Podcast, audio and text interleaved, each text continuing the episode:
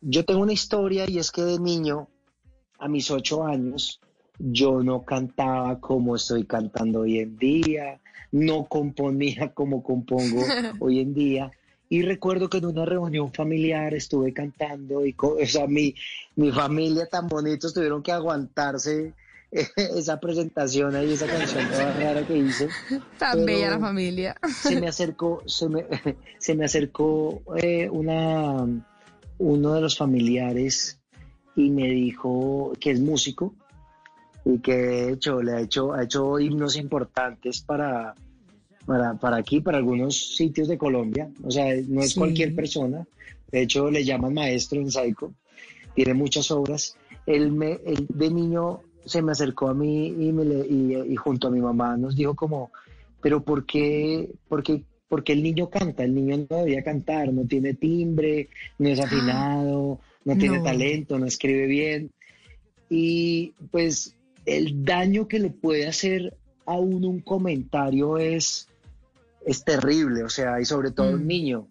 Sin embargo, yo creo que alguna de las cosas, pues todos estamos llenos de defecto, pero alguna, alguna de las cualidades que yo tengo es que yo, de verdad, por más que me digan que no, o la situación sea difícil, yo soy muy resiliente. Entonces creo que vengo con eso desde niño y yo no permití y no he permitido que jamás me diga alguien qué puedo qué no puedo hacer y a qué le debo obedecer. Yo me he obedecido, he obedecido a lo que siempre he querido y he soñado y obviamente me encantaría estar al nivel de J Balvin ahora mismo o más arriba, pero, pero es mi propio proceso y que hay que disfrutarlo. Entonces mi consejo pues para todos los artistas o todas las personas que quieren eh, hacer su sueño realidad es que le trabajen, que en el mismo que hacer, si uno hace, hace, hace, hace, y bueno, como decía mi mamá en estos días, gran consejo de mi madre, es que si uno persigue la excelencia, el resto viene por añadidura. Entonces no se preocupen ni escuchen, porque eso sí en la vida de un artista llega todo el mundo a decirle, uy, qué uy, qué gordo, no, qué, qué bajito, no, es muy feo, no, no sirve. No, sí, oídos sordos. Estamos buscando otra persona. Entonces, eh, no, esa, ese es mi consejo, mi querida Mac Causland. en las noches, la única que no se cansa es la lengua.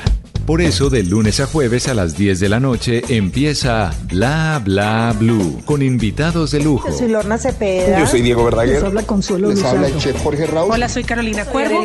la reina de la música popular. Yo soy Adriana Lucía. Yo soy Tato Devia. Blue, vamos a estar entonces el pote y el petardo. Con buena música, con historias que merecen ser contadas, con expertos en esos temas que desde nuestra casa tanto nos inquietan y con las llamadas de los oyentes que quieran hacer parte de este espacio de conversaciones para despierta. Bla Bla Blue. De 10 de la noche a 1 de la mañana. Bla Bla Blue. Con María Macausla, Simón Hernández y Mauricio Quintero. Bla Bla Blue. Porque ahora te escuchamos en la radio.